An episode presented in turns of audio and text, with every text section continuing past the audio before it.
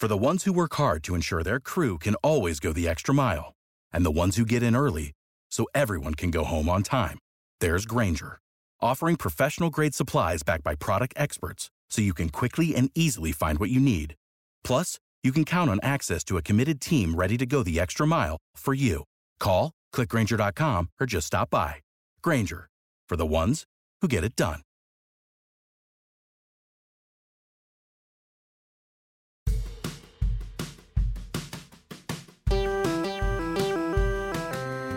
Привет, меня зовут Кристина Вазовский, и это «Провал» — подкаст о ситуациях, в которых что-то пошло не так. Сегодня у нас необычный выпуск — сотый выпуск подкаста «Это провал». И в эту честь вся команда моей студии «Толк» решила рассказать про наши любимые моменты и выпуски провала. Давайте вместе послушаем и поностальгируем. Начнем с моего любимого. Это выпуск с Толей Капустиным, а.к.а. «Ноготочки». История, от которой я смеялась и чуть сама не подавилась кофе. Скоро вы поймете, что я имею в виду. Поехали! Вот у меня есть история про метро. Это было где-то между первым и вторым курсом института, когда я еще учился в институте. Я напился где-то с друзьями на какой-то вписке. Я совершенно не помню даже станцию метро, где это было. И мы куда-то перемещались, и в какой-то квартире я проснулся, и было уже очень а, светло. У меня было очень сильное похмелье. Вот, не такое, конечно, как в 25 после двух бокалов вина, но для тех для тех э, лет было довольно сильное. Я шел к метро, а идти было минут 15. И у меня в заднем кармане постоянно звенела мелочь, которая почему-то осталась э, там, с прошлой ночи. Наушников у меня тогда не было. И у меня дико раскалывается голова, солнце светит э, в глаза, в заднем кармане звенит мелочь, и я иду к метро, и мне очень фигово. И я думаю, что, ну, не могу же я мелочь эту выкинуть или куда-то в другое место положить, она все равно будет звенеть, и, наверное, там что-то я сделал в жизни не так, и все такое. Ну, в итоге захожу в метро, сажусь и просто глазом выцепляю старушку, которая, сгорбившись, идет и просит милостыню. Ну, то есть у нее стаканчик в руке, и этот стаканчик трясется. И у меня сразу мысль такая, что, блин, офигенно я сейчас и ей помогу, и как бы карму свою почищу, ну, плюс ко всему еще от мелочи избавлюсь, типа вин-вин-вин ситуация. Просто максимально офигенно будет. Она поравнялась со мной, я смотрю на нее, достаю из заднего кармана мелочь, вытягиваю руку над стаканчиком, смотря на нее, как бы я прям вот запомнил это, отпускаю мелочь, и там что-то булькает в этом стаканчике. Ай! И мне так стыдно стало. Ну, то есть, как бы, тогда я понял, что она как бы просто почему-то с незакрытым стаканчиком кофе шла по вагону метро. А я просто как какой-то просто максимальный мудак. Может быть, она год собирала на этот кофе с собой и почему-то пила из открытого стаканчика, а я как мудак просто взял и пригоршню мелочи кинул ей в стаканчик. Какой стыд. Сори, Толя. Ну вот примерно такие же мысли меня каждый раз посещают, когда я это рассказываю, но как бы я не знаю, что я могу сделать просто, чтобы выкинуть эту мысль из э, своей головы. Наверное, постоянно ее везде рассказывать. Нет, это очень смешно. А расскажи, пожалуйста, во-первых, а как она прореагировала? А Б, как ты прореагировал, когда вот это все понял? Ну, я сделал вид, что я ничего не понял. Ну, то есть у меня, видимо, в, наверное, в глазах было то, что я все понял, но она, несмотря на меня, она чуть-чуть остановилась э, и куда-то пошла и это было очень-очень странно. Толя, представляешь, ты сидишь где-то или там идешь, пьешь кофе просто, к тебе подходит какая-то непонятная бабка и куда тебе в стакан мелочь. Я искала тебя 20 лет. Господи, это так смешно. Это так смешно. Это просто огонь. Это, мне кажется, главный такой провал в моей жизни, и все мои мытарства в жизни я, я искупаю просто то, что я кинул мелочь э, в стакан этой бабушки. Всем привет! Меня зовут Катя Волкова. Я занимаюсь партнерскими размещениями в подкастах нашего Sales House. А еще я продюсер подкаста, который вы слушаете прямо сейчас. И первым в этом качестве для меня стал выпуск с Олей Осиповой, а.к.а. «Ретроградный Меркурий». Поэтому он навсегда у меня в сердечке. И вообще он очень классный и выделяется из всех остальных выпусков своим юмором и душевностью. Чего только стоит история Оли про ее участие в несостоявшемся шоу на ТВ-3. Давайте послушаем вместе предложили как раз на ТВ-3 вести рубрику астрологическую в утреннем шоу. И я подумала, все, это гениально. Это я просто залезу внутрь этой системы и всех сделаю. Какая же я крутая. Я, наконец-то, добилась успеха. Я сейчас просто шикарная пост-мета-ирония, мой конек, я выйду. А в итоге эта система чуть не сожрала меня. Я очень рада, что этот проект никогда не вышел, потому что где-то на шестой час, когда потомственная гадалка Аида предсказывала на картах Таро 70-летней актрисе Вере Прокловой, что на 71-м году жизни она встретит свою любовь. В ответ э, артистка Проклова, значит, давала маску из гречки, рецепт маски из гречки, от которой она молодеет. И, и потом, значит, какой-то сюжет про грушевидное ожирение, бабку, слепую бабку, которая предугадала, значит, Армагеддон, еще что-то. И вот среди всего этого выхожу я, и они еще очень долго, знаешь, не могли подобрать мне наряд. То есть они очень долго звонили кому-то главному на канал, пытались утвердить, можно ли мне выступать в футболке с динозавром. В итоге мы сошлись на бархатном платье, потому что бархатное платье выдает во мне роскошество. То есть у меня, значит, есть деньги на тяжелый люкс какой-то, и людям в бархате, женщины за 40, доверяют. И среди этого всего я стою с этим гримом, знаешь, который как второе лицо, которое можно снять э, в этом бархатном платье, зачитываю, значит, свой астропрогноз, который совершенно ужасно звучит в этих декорациях, и вдруг мне режиссер говорит, ну что ты такая деревянная, давай, покажи козу в экран, покажи пис, расскажи, как Меркурий крутится, давай, чуть поживее. И я стою и просто чувствую себя Петросяном, который вот на голубом огоньке рэп читает, как будто типа, йоу, ребят, я все еще типа в теме, песики. И я это делаю, думаю, господи, серьезно, типа, и мне так плохо было вообще, я так переживала из-за этого. Но, слава богу, не состоялся проект. Спасибо карантину огромное. Мне кажется, довольно иронично, когда ты такая приходишь, ну сейчас я всех на мет-иронии всех порву, а там такое происходит даже если бы мы сидели с тобой креативили, мы бы не придумали. Не-не-не, это абсолютная жесть какая-то. И понимаешь, что самое смешное, то есть я тебе говорю, что система сожрала меня, хотя я ее хотела наебать, а получилась обратная абсолютная история, что я иду домой, реву, у меня течет весь этот грим на блузку от Зары, я не знаю, и понимаю, что мне так горестно и грустно, что какой-то непонятный человек сказал мне, что я деревянная, понимаешь, я, а, у меня не получится. Не получится встрять между грушевидным ожирением и потомственной гадалкой Аидой. Какое, блядь, горе. Я же ради этого родилась, да. Привет, меня зовут Макс, я монтирую этот подкаст и много других, которые производит наша студия. У меня и у самого есть подкаст, он называется «Весьма наслышано», и там я общаюсь с музыкантами и людьми из индустрии, об их творчестве и музыкальных предпочтениях. В «Провал» тоже часто приходят музыканты, мой любимый выпуск как раз с Сережей Сироткиным, замечательным исполнителем, выпуск с которым у меня тоже был. Из выпуска «Провала» с ним мне особенно запомнился момент, где Сережа говорит о том, что важно для музыканта и как он относится к чужому мнению. Давайте послушаем. Ты сказал про то, что если бы с музыкой не получалось и был бы фейл за фейлом, это было бы там тяжело. Если честно, во мне это вызывает некоторое состояние тревоги. Когда ты говорил, я такая, черт, а что значит получаться? А как мерить то, что получается или не получается? Как мерить, где фейл, а где не фейл? У тебя есть угу. какое-то вот внутреннее ощущение, что это вообще значит? Да, ну, есть понятно, что свое отношение к тому, какой твоя музыка получилась, и внешнее одобрение. Для меня важно и то, и то. Опять же, может, от этого надо уходить, потому что это давит. Но внешнее одобрение для меня всегда было важно во, во всем, чем я занимался. И я думаю, что у большинства музыкантов это так, потому что люди, для которых это не так важно, они не так часто лезут на сцену, которым плевать на внешнее мнение. Я обычно условно в голове это выстраиваю, в какую категорию музыкантов ты попадаешь. Вот есть, допустим, не знаю, 100 тысяч музыкантов. Я никогда этого, конечно, не считал, я даже не знаю, возможно ли это. Есть 100 тысяч музыкантов в России. Из них есть 10 тысяч, вот тех, которых больше слушают, на которых больше приходят. И, и вот попадание в эту более узкую когорту музыкантов для меня, наверное, важно. внутренне. А оценивается это все понятно по количеству стримов, по количеству проданных билетов, по количеству этих же публикаций, и там есть какое-то экспертное признание. Есть несколько музыкантов, которых я слушал в подростковом возрасте и чье мнение мне важно. Вот, допустим, с тобой случилась какая-то новая цифра, да, количество стримов более заполнил площадку побольше и так далее. Ты умеешь этому радоваться? Чуть дольше, чем 10 секунд, когда ты вышел на сцену. В этом проблема, да. Я умею этому радоваться очень недолго. Во-первых, в случае с концертами сначала это животный страх, когда это большая площадка. Потом, когда ты уже это сделал, концерт закончился, и ты приехал домой, да, я радуюсь где-то часа, может быть, даже полтора. А я с довольной улыбкой хожу и хвастаюсь перед женой еще тем, что она и так знает.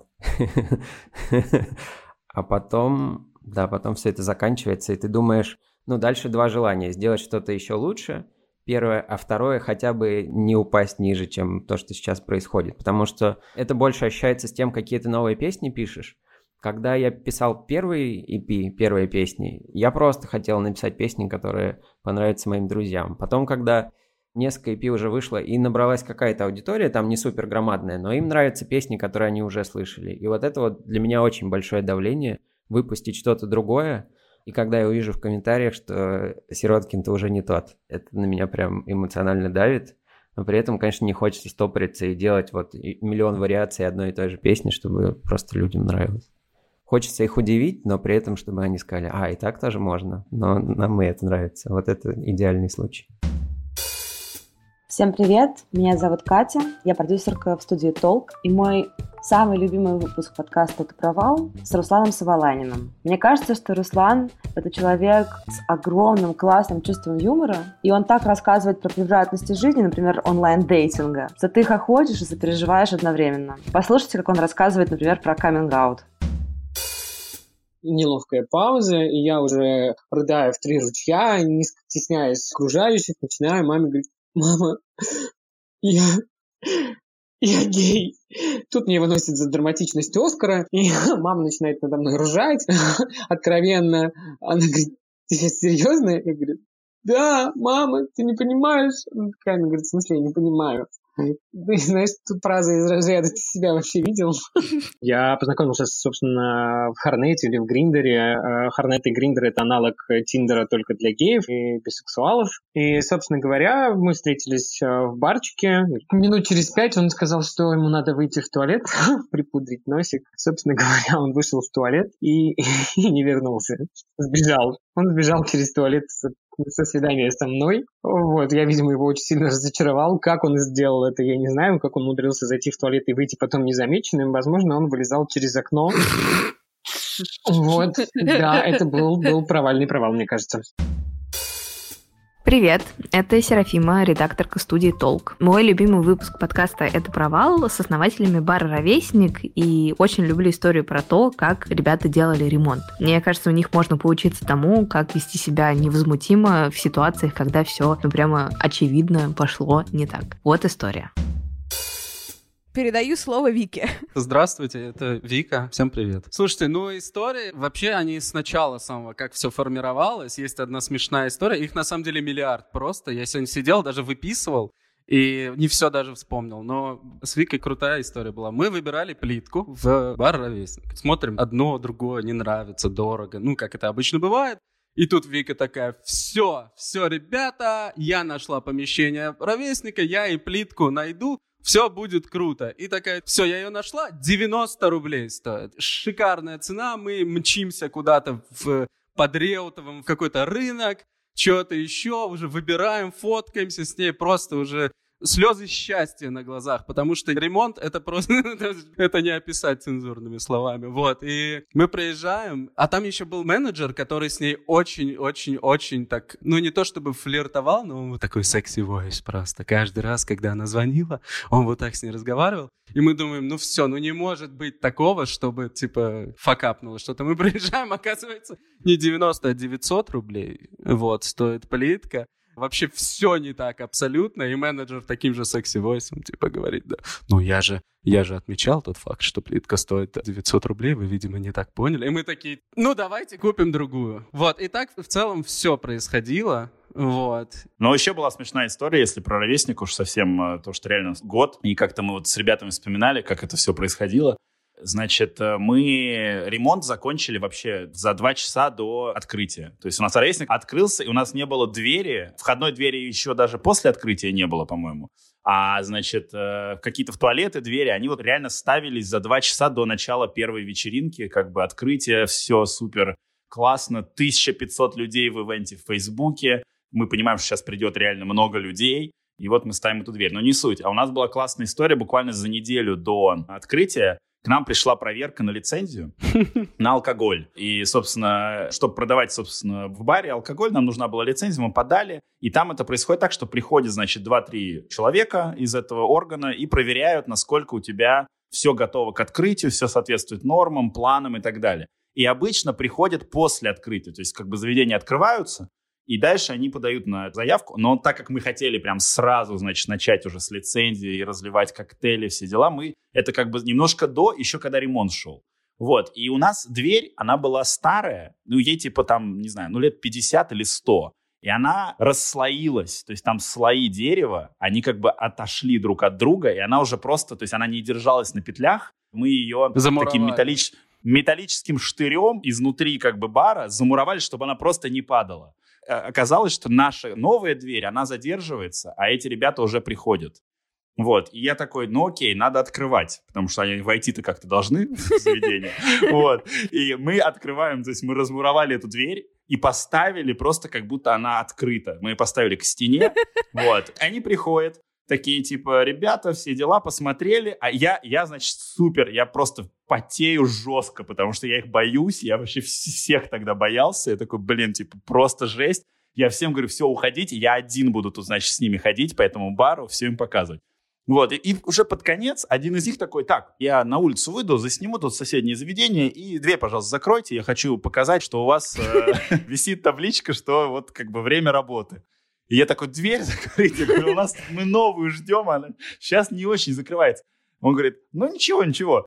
И он выходит, и я, короче, беру изнутри эту дверь, просто держу вот так руками. Я просто ее держу, пока он снимает видео. И я такой думаю, блин, в какой-то момент я же должен ее открыть. То есть он как бы должен постучаться, он как бы ее сейчас попробует нажать, да, а я, по идее, с ней упаду. Вот. И я такой думаю, блин, надо в какой-то момент, типа, открыть и сказать, ну все, и я так выверял этот момент, и так получилось, что я реально вот в момент, когда он ее дергал обратно, я ее типа раз обратно к стене, и он не заметил. Но вообще было жестко, и то есть это было прям грани того, что нам бы не дали лицензию, потому что с такой дверью, боюсь, не дают лицензии в Москве. Я помню этот момент, я просто вижу, как они подходят через окно, и Саша начинает открывать. Я такой, о-о. Привет-привет, это Катя Шведова. Я юрист и менеджер сервиса Толк. Мой любимый выпуск э, подкаста «Это провал» — выпуск с Олей Полищук, где Оля очень смешно и, к сожалению, до боли знакомо рассказывает про проблемы современных 30-летних э, людей, про проблемы трудоголизма и поиска себя. Всем советую послушать. Когда ты перешла в какое-то самостоятельное плавание, и ушла из, наверное, стрелки. Это был такой какой-то важный момент отхода от какой-то компании, переход в свободное плавание. Как тебе было, когда ты не можешь себя репрезентовать через э, свою работу также сказать, очевидно и прямо, как ты это делала до этого? Ну, смотри, э, у меня есть опытные друзья и чары, которые мне сказали следующую вещь. Человек, когда уходит э, из корпорации, ну, где, собственно, был вот этот лейбл или название классное, он переживает 4 сезона. Кажется, для этого есть целый термин. И у меня вот э, в августе четвертый сезон, короче, у меня закончился. Я в августе прошлого года уволилась и, собственно, ушла. И так вот э, пережила целый год. Я скажу, что это очень разные степени. Ну, то есть вот я понимаю теперь, почему они говорят об этом сезонами, потому что я заметила на своем опыте, что э, «Цыплят по осени считают» — это такая трехмесячная программа разных шагов. Первое, что я сделала, Конечно, когда я сидела внутри вот эти последние месяцы лета, ну не сидела, а работала на стрелке и сдавала дела, э, меня очень сильно беспокоил вопрос, что будут говорить люди, что они будут спрашивать, что я буду им отвечать, потому что, ну, тут, конечно, очень большой риск э, обосраться. Вот. Ну, сразу представляешь какие-то референтные группы людей, которые там что-то про тебя думают, и так далее. Но я уходила, у меня не было задачи стать коучем. Я вообще, в принципе, тогда уже начинала практику, но я не думала, что... Ну, не знала, короче, что я буду делать. Я уехала. Я решила, что Москва — это не самый э, дружелюбный город, когда ты безработный человек, который только что вышел. А мне хотелось прям подумать, потому что я никогда в своей жизни этого не позволяла себе сделать. Прям сесть такая, офигеть, могу сколько-то времени ничего не делать. Ну, то есть не ходить на работу, не думать про Э, деньги, не думать про то, кто что будет говорить. И я подумала, что надо уехать. И я, короче, уехала без обратного билета и сделала все клише мира. Я поехала на Burning Man, потом я поехала из Burning Man по национальным паркам США без обратного билета, конечно же, с бойфрендом, бывшим уже. Привет, Лёш. Это первое клише, ну, мне кажется, супер. А потом я поехала на Бали. Тоже как бы, да, ха-ха уже. Я поехала на Бали, э, потому что я катаюсь на серфе, я пять лет серфлю, и у меня всегда была мечта, как у рабочей лошади, значит, что... А что будет, если я буду кататься целых полтора месяца каждый день? Затошнит меня или нет? Меня не затошнило, но я поняла, что никогда мне суперсерфером уже не стать, просто надо смириться, что тебе просто это нравится, и классно пожить на Бали. Привет, меня зовут Юля, я дизайнерка в студии Толк. Один из моих любимых выпусков — это «Провал», с солистом Animal Jazz Александром Красовицким. Ведь в моем сердечке всегда есть место джинсам порезанным, лету и трем полоскам на кедах. Среди миллионов интервью с Александром это самые искренние, свежие и эмоционально наполненные. Мой любимый момент как раз про очень провальное интервью. Давайте послушаем. Короче, это был эпичный провал на одном провинциальной радиостанции. Это было лет 10 назад. В принципе, мы к тому времени уже существовали больше 10 лет и довольно известны были. В общем-то, вот меня позвали на эфир во время нашего гастрольного тура в этом городе на местную радиостанцию. Я приехал, прямой эфир, и мне начинают задавать вопросы. Вот как раз по той самой теме, о которой ты сейчас говоришь, а именно, а сколько у вас человек в коллективе? А когда вы образовались? А почему у вас такое название? Я это все объясняю, да, объясняю. Совершенно неинтересные общие вопросы, которые можно прочитать э, просто в интернете, набрав название Animal Jazz. Я сижу все и недоумеваю, что напротив меня за радиоведущий. Думаю, может закончить, что-то как-то, ну неинтересно вообще. И тут она меня называет. Сергей, скажите, пожалуйста. Я говорю, так, пардон, Александр. Она, нет. Сергей? Я говорю, Александр все-таки. И знаешь, что выясняется? Это прошло уже примерно 20 минут интервью из часа запланированного. Выясняется, что она ждала в эфир Сергея Галанина из группы «Серьга». И она решила, что я – это Сергей Галанин из группы «Серьга». Понятно, что между нами нет никакого с ним сходства. Дело в том, что эта девушка настолько была не в теме вообще рок-музыки и, в принципе, видимо, музыки в России, что она запросто вот так вот могла спутать. Ну и я встал и ушел. Привет, меня зовут Андрей, и я занимаюсь сообществом толка, ну и немного помогаю с IT-инфраструктурой студии. Я хочу посоветовать вам выпуск «Провала», записанный вместе с Ленор Горалик. Редко можно встретить настолько открытое и непосредственное интервью. Мне было интересно узнать чуть больше про изнанку жизни успешного человека, и этот выпуск э, помог мне увидеть живого человека, который находится по другую сторону буквок, написанных в книгах и статьях. Нет, ну иррационально, как у любого человека, вот мы говорим здесь о провалах, со мной много чего не так. В первую очередь, я не настолько хороший человек, насколько хотела бы быть. Главное, чего мне хочется в этой жизни, это быть хорошим человеком. Откуда такое желание? Ну, во-первых, я верующий человек, я христианка. И это above all, да, ты хочешь быть хорошим человеком, и это, в принципе, не получается. У меня не получается быть хорошим человеком в той мере, в которой я бы хотела. Меня не хватает. Это, наверное, самый большой провал, который можно себе вообразить. Я себе не представляю, что с этим делать. Я знаю, что для того, чтобы быть хорошим человеком, надо просто в каждый момент быть лучше, чем тебе хочется. Но это ужасно тяжело. Кроме этого, ну, во-первых, у меня всегда есть страх, что что бы я ни делала, я делаю это недостаточно хорошо. Это касается любой области деятельности. И его тоже, конечно, никак не преодолеть, он никуда не девается. Почему такой страх? Слушайте, ну, во-первых, потому что мне повезло быть окруженной людьми, которые делают потрясающие вещи. Ты сравниваешь себя с ними, и, конечно, ты понимаешь, что делать вещи на том уровне, на котором их делают они, тебе никогда не удастся. Но ты пытаешься делать что-нибудь как настолько хорошо, насколько ты можешь. Это утешает или утешает так себя? Утешает. Утешает мысль, что, по крайней мере, ты стараешься, но именно что утешает, не излечивает. А в чем разница между, между излечением? Излечивает это, когда ты вообще об этом не излечивает, думаешь? да, когда боль проходит полностью, а утешает это, когда становится легче. Ну, становится легче. Привет, это Аня, и в студии Толк я отвечаю за пиар. Хочу посоветовать вам выпуск «Это провала» с Манижей, записанный почти год назад. Но кажется, сейчас из повестки с Евровидением он как никогда актуален и важен. Манижа невероятно сильная и настоящая. Она говорит о феминизме, поддержке ЛГБТ и желании помочь всем быть честными и свободными. Хочется ее обнять и поддержать взаимно. Вот, например, короткий отрывок, чтобы почувствовать, как ей было сложно тогда и как может быть сложно сложно до сих пор. Я в одном из своих интервью прочитала, что в Таджикистане, если девушка поет, то она как бы априори цитата шлюха. Ну да. Ты говорила, что сначала родственники отказывались тоже так, типа Манижа, ну да.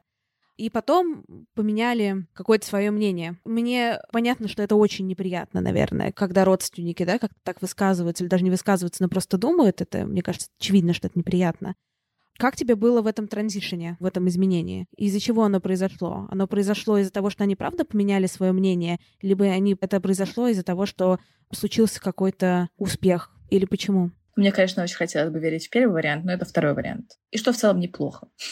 Если успех помогает переубедить людей, это же хорошо? Вроде бы хорошо. Но просто единственный минус. Я знаю этих людей, о каком идет речь. И, к сожалению, не верю в их искренность изменений. А ты общаешься с ними? Нет, практически нет. Слушай, просто я даже не поняла, в какой момент изменилось их отношение, потому что мне так стало все равно на их мнение, что ну, изменилось оно, не изменилось. Come on.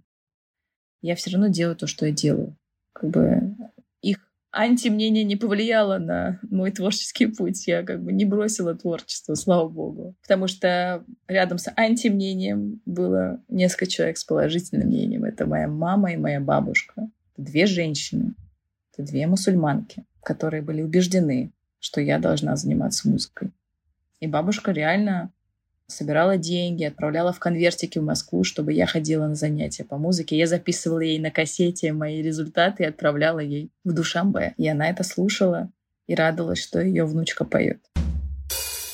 Меня зовут Женя, я продюсерка в студии «Толк». Один из моих любимых выпусков подкаста «Это провал» — это выпуск с Ульяной Пылаевой. У меня такое ощущение, что в нем собраны все самые живые темы. А Ульяна — это пример такого тонкого, хрупкого человека, но при этом сильного и очень смелого. Это такой предельно искренний разговор о таких болезненных провалах, которые меняют твою жизнь и по итогу дают тебе больше, чем у тебя было.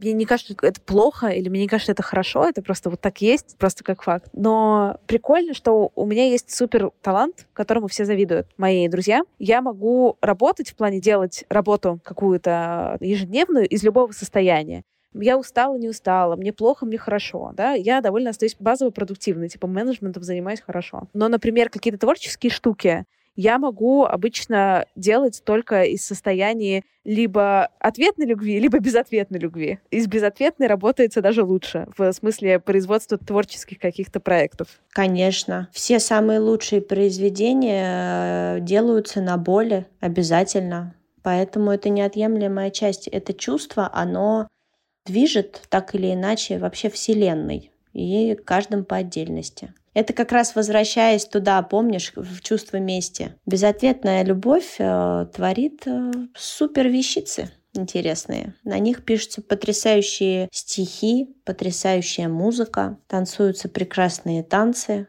пишутся потрясающие картины, да, на боли. Можешь ли ты вспомнить какую-то ситуацию провала в своей жизни, когда вот было больно? Мы уже поговорили про второй сезон танцев. Это, пожалуй, самая сильная боль, которая меня преследовала. Мне было действительно больно. Мне было больно так сильно, что я просто ложилась к маме на колени, и она просто молча гладила меня по голове, без слов, понимая, о чем я плачу. Мне было очень больно. Это, пожалуй, был самый большой провал Таких я даже больше не помню. Связан он вот с неуспешностью, вот с какой-то нереализованностью, даже не с личными отношениями. Пожалуй, это самый яркий провал вот за мою жизнь. Надеюсь, что таких больше не будет. Надеюсь, что будут помягче все-таки. Ощущение профнепригодности, да? Ощущение полной профнепригодности, ощущение того, что тебя просто списали, что там-то продолжается все. Знаешь, как будто можно даже сравнить немножко, это, наверное, сильно громко, но чуть-чуть как будто умер вот участник, все, исчез, а там-то дальше продолжается, и все мои друзья там, и все, все мое внимание, оно там, но меня там больше нет. Там-то дальше все идет, все снимается, номера готовятся, люди счастливы, люди репетируют, люди находятся в переживаниях, а я больше не там. Меня как будто выбросили за борт. Это ощущение это непередаваемая боль. Это когда вот немножко в груди начинает сжечь. Какой у тебя вот защитный механизм? Ты, наоборот, как-то там смотрела, смотрела, смотрела или, наоборот, вырезала все упоминания о танцах, э, не смотрела, не включала телевизор, просила с тобой ни с кем об этом не разговаривать. И какой у тебя копинг, защитный механизм? Я уничтожила все. Я до сих пор не посмотрела ни один свой эфир со второго сезона. Я не смотрела проект. Я не ездила на проект. Только там один раз я должна была вернуться, чтобы станцевать финальный номер. И там был успех. Приехал, сказал, отстригите мне волосы. Меня поставили в центр я там просто блеснула. Но этого было мало, чтобы заглушить вот эту вот сильную утрату. Я уничтожила этот проект из своей жизни на время. И когда меня немного отпустило, только тогда я набралась сил вернуться на пятый сезон. Я такая, да, я все изничтожаю. Я предпочитаю не видеть. А что ты боялась там увидеть? Я боялась почувствовать. Знаешь, как э, когда расстаешься с мужчиной, смотришь его фотографию, ты же боишься не увидеть его, ты же прекрасно знаешь, как он выглядит. Ты боишься что-то почувствовать. Вот это то же самое. Надо уничтожать все, тогда быстрее отпустит. Это-то я абсолютно точно уже знаю. А где грань между уничтожать все и тогда быстрее отпустят и забивать вот эти все ощущения под ковер и не сталкиваться со своими вот переживаниями, со своим провалом, со своим стыдом? А зачем тебе с ним сталкиваться? Это как, э, знаешь, выпить тарафлю, эта болезнь не вылечит. Это ослабит симптомы. Но есть другие таблетки, которые направлены именно на то, чтобы убить вирус в тебе. Удалить все, не смотреть, не видеть – это ослабить симптомы. Таблетки в данном случае это твои занятия, это твой спорт, которым ты занимаешься, где ты отдыхаешь, от которого ты получаешь удовольствие. Это твоя работа, где у тебя есть какие-то проекты, в которые ты прогружаешься.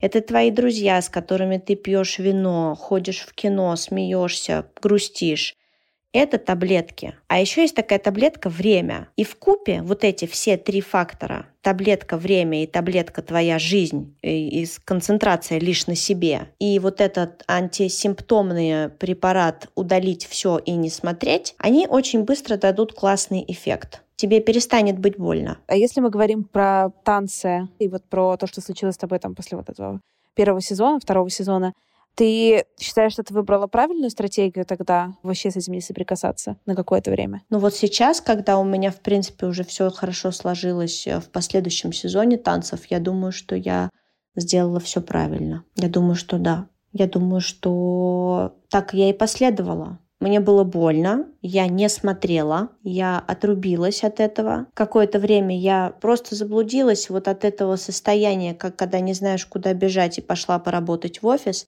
Но потом я пришла в себя, и я начала работать над собой, работать над своим телом, работать над своей внешностью, чтобы вернуться и самой себе доказать, что я ого-го, как могу и достойна быть участницей такого масштаба шоу. Это было и противосимптомное, то, что я все отключила и вырубила, и таблетка в качестве работы, работы над собой и концентрации на самой себе.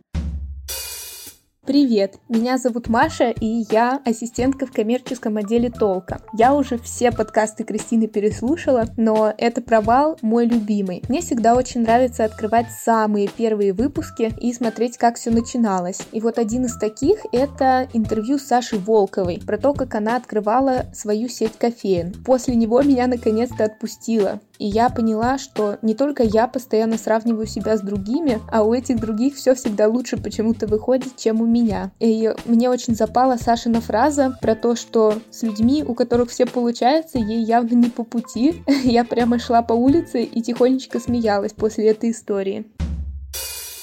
Саш, тебе отзывается, да, вот эта история про сравнивать себя с кем-то еще? О чем и речь? Я тебе сейчас такую же историю расскажу. Ну давай, делись. Какой-то парень, я, к сожалению, не помню реально, как его зовут. Угу. В какой-то момент я гневно закрыла и наш с ним чат, и отписалась от этого канала, потому что история. Парень сделал такую затравку. «Привет, ребята, у меня мало денег, но я решил за, там, не знаю, три месяца или за полгода открыть федеральную сеть кофеин. Конечно, у меня все получится, так что давайте подписывайтесь. Ага. Федеральную сеть кофеин за полгода». Удачи. Угу. И типа за неделю у него набирается 6 тысяч подписчиков, у моего канала сейчас 5 тысяч подписчиков, у него за неделю 6. И он там пишет, на мой взгляд, совершенно наивные вещи, знаешь, в стиле бизнес-молодости, какие-то такие. Да вот, мы сейчас всех порвем. Вообще сейчас бренд придумаем офигенный. Хотя, ну, не в бренде-то вообще дело-то в бизнесе.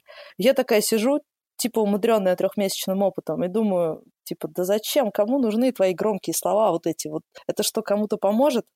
А количество подписчиков у него растет, растет, растет.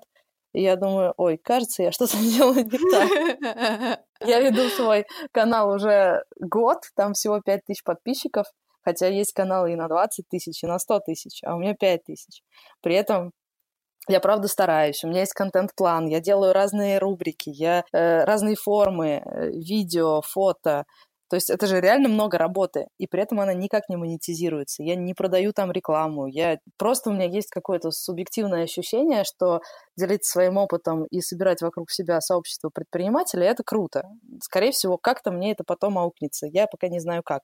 И вот я изо дня в день делаю большую работу, я открываю всю свою бухгалтерию, я открываю цифры, которые другие предприниматели э, хранят в тайне даже от родственников. Это, кстати, сумасшествие, то, что ты публикуешь все свои excel э, все свои прибыли, убытки, какие-то недоработки, лишние траты. Когда я это увидела, я такая, вау-вау-вау, это какая-то совсем новая концепция, это просто огонь. Да, и этот огонь собрал 5000 подписчиков э, за год, а у парня 6 тысяч подписчиков за неделю. И я такая, да что я делаю не так? Смотри, Саша, у меня сейчас в Телеграме 21 подписчик, и все 21, весь, все, я не знаю, как это сказать по-русски, 21 человек, который подписан на меня в Телеграме, это все равно звучало не по-русски, подпишется обязательно на тебя. Я сделаю все, чтобы вся моя аудитория пришла к тебе. Это еще не все. Э, я что-то спросила у него такое про э, работу, типа, открыл ли ты уже какую-то точку или был ли какой-то другой бизнес-опыт. И он мне написал, да нет, просто у меня как-то по жизни все получается. А. Получается у него. Mm. Я отправила ему смеющийся смайлик и удалила нахер этот чат, потому что с людьми, у которых по жизни все получается, мне явно не по пути, потому что я не один из них.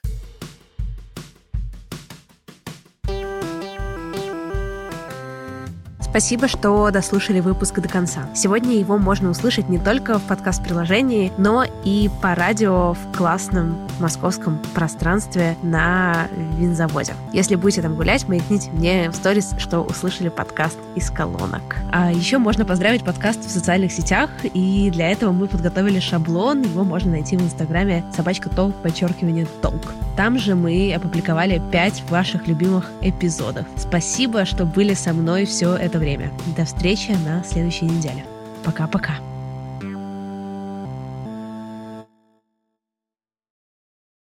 Without the ones like you, who work tirelessly to keep things running, everything would suddenly stop.